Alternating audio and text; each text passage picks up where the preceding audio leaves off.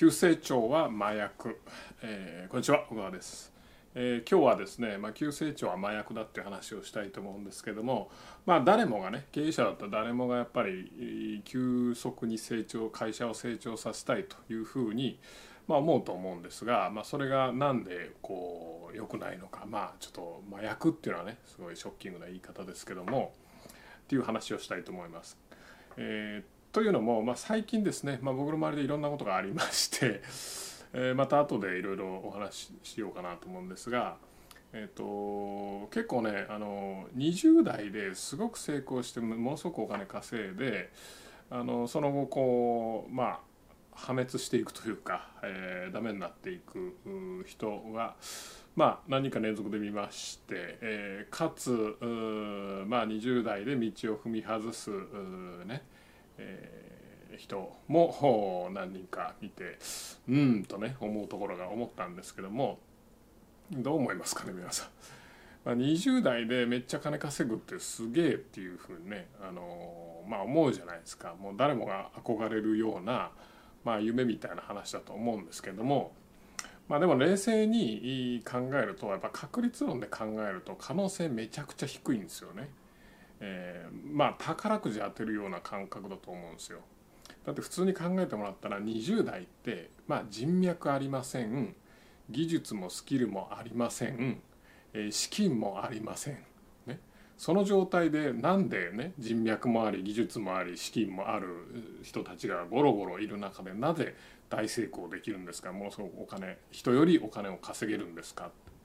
不思議じゃないですか。まあ普通にありえないですよね。それがやっぱ20代とかの状況だと思うんですよ。まあこれ見てる方ほとんど20代いないと思うんであんまり言ってもあれかなと思うんですけどまあ会社経営の話になりますので。でやっぱりその見てるとその若い時にめちゃくちゃ稼ぐ人っていうのはまあ何かしらのねちょっとグレーなことをする可能性が非常に高いわけですよね。でまあグレーなことしてものすごく稼ぐと。で見せ金でいろいろ使うと。やっぱ20代でその自己顕示欲が強いので ね。あのやっぱ4050とかなって家族のためとかなってくるじゃないですか。でも20代はまだそんな家族もいないからね。あのわーってなるわけですけども。あので成功してやっぱものすごく稼いだとしてもあのやっぱ知恵がないのであの結構悪い大人に騙されるっていうことがね まあちょいちょいあるわけですよね、まあ、変な詐欺に引っかかったりとか変な投資話に引っかかったりとかまあまあよくあるなと、えー、僕も今までいろいろ見てきましたけども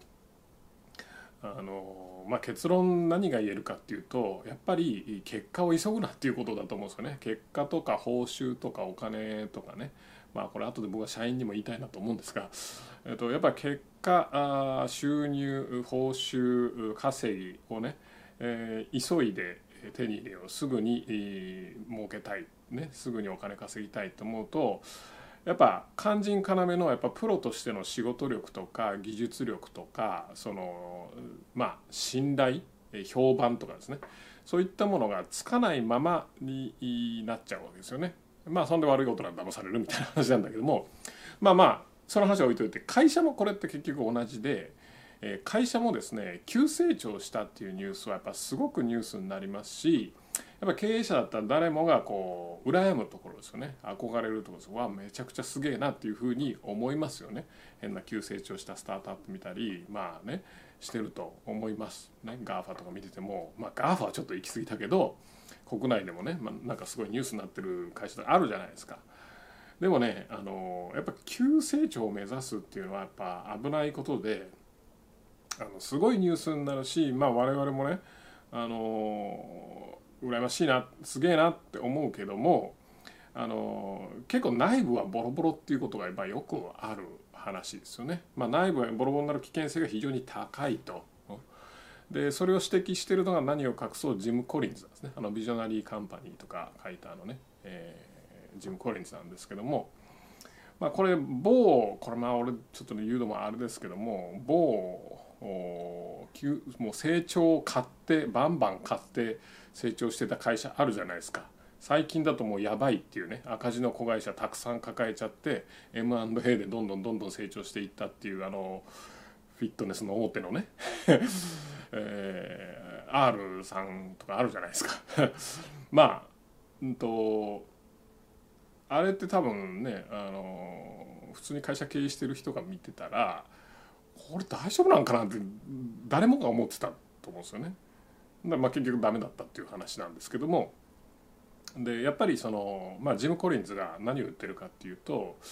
えー、とやっぱ売り上げが急成長していくっていうのはものすごくまあ興奮すると、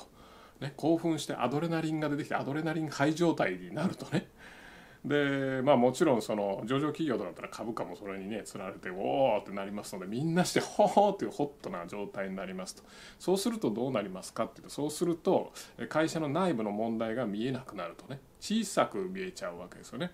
例えば社員のパフォーマンスが悪いとかあの、まあ、会社にいろいろ不満があるとかいろんな無駄があるとかあのプロセスもそうだし出費もそうだしそういったもの全部隠れちゃうわけですよね全部売上が急成長してるとイエーイってなるの全てが正しいというふうにまあなっていっちゃうわけですねで結果どうなるかっていうとあの採用基準がやっぱ人がどんどん必要なので採用基準もどんどんどんどん甘くなっていって昔だったら取ってなかったような人もバンバン入れちゃうと。で結果的にその会社の風土企業文化と言われるねその会社の風土がどんどんどんどん壊れていくというような状況になりそしてある日成長が止まると、ねまあ、問題いっぱい抱えてるし、まあ、一生急成長していく会社なんかないじゃないですか。なのでもうある日も成長が止まると。成長が止まっても問題は何一つ解決してないので突然バーンって爆発するというね。普通だったら普通に経営してれば問題小さいうちに対処できるわけですよ。だけども急成長してるから小さい問題が見えなくなっちゃってでどんどんどんどん成長していってボカンみたいなね。あの問題もでかくなっちゃう。問題ほっといたらでかくなるじゃないですか。でこれはまあこれ結構昔のジム・コレンズが書いた本で結構昔の本なんで今はどうか分かんないですし僕もちょっと詳細は覚えてないんですけども確かその本に書いてあったのはねあの世の中のその50%これ上場企業かな？ちょっとあの忘れましたけど50%の破産は急成長の翌年に起きるみたいなね、えことが書いてありましたね。まあ細かいデータはさておきですけどもそれぐらい要するに何が言いたいかっていうと急成長って別にそんなにいいもんじゃないよっていう話ですね。で目指すべきものではないとまあどうしてもやっぱりこう憧れるというかうんといいなってどうしても思っちゃうと思うんですよね。地味な成長とか地味にこうやってると。だけどもやっぱ大事なのは地味に成長すること。要は会社の力に即した成長の範囲っていうのをやっていくことがすごく大事だと。いうことを、まあ、ジム・コリンズが言ってました。もうそのチャプターの名前が何だっけな。急成長の罠とかいうチャプターだったんですよね。で僕はその頃急成長したいしたいってこうとらわれてたので、えー、それに見てなるほど 俺はバカだったと思った記憶があります、まあ、結構昔に読んだ本なんでね。あの細かくは覚えてないですけども。で、えー、面白いのがもう一つこういうことを言ってる人がいましてどの企業も成長を担う適切な人材を集められるよりも速いペースで売り上げを増やしながら偉大な企業になることはできないというね、えー、これ誰が言ってるかというとヒューレット・パッカードっていう人がね、えー、ヒューレット・パッカードのパッカードさん。あれってヒューレットさんとパッカードさんですよね。パッカードさんがまあ言ってたそうでパッカードの法則って言われてます。要は採用の際にね、えパッカードの法則がどうのこうのとかっていうのがまあ言われたりするんですけどもまあ結構ヒューレット・パッカードもね、まあ、今ではあのあんまりこう目立たない会社ですけども昔は本当に、ね、シリコンバレーのザ・スターみたいな会社でしたから、えー、そこがまあそんなことをまあ輝いてた時代には今言っていたと。まあえー、成長になる適切な人材を集められるよりもハイペースで売り上げを増やしながら、えー、偉大な企業になることはできないまあまあそりゃそうだっていう話ですよね。やっぱ会社は人でできてるので あのそんな急にバンってね広がって、えー、広がるわけがないわけですよね。だって例えばまあもうそのねいろいろあのネットで見ますけども会社のデータとか急成長してて社員が100人から200人になったとかね、えー、20人が翌年に300人になったとかねまあそんなになったら、まあ、よく考えたらね数字で言うとあすげえなと思うけどもよく考えたら見知らぬ人が突然200人とか増えて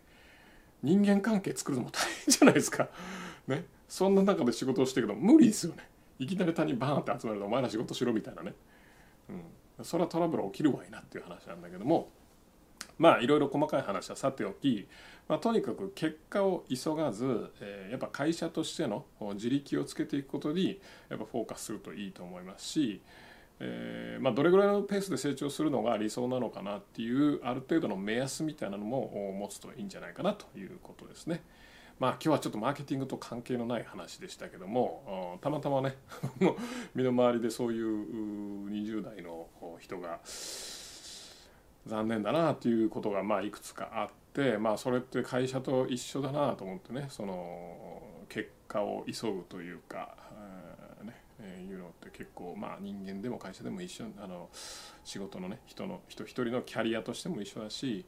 まあ企業人の集まりである会社でも一緒なんだなっていうふうにまあ思ったという話です。はい、えー、皆さんどう思いますか、えー、コメント読んでるんでまたコメントください。それではまた。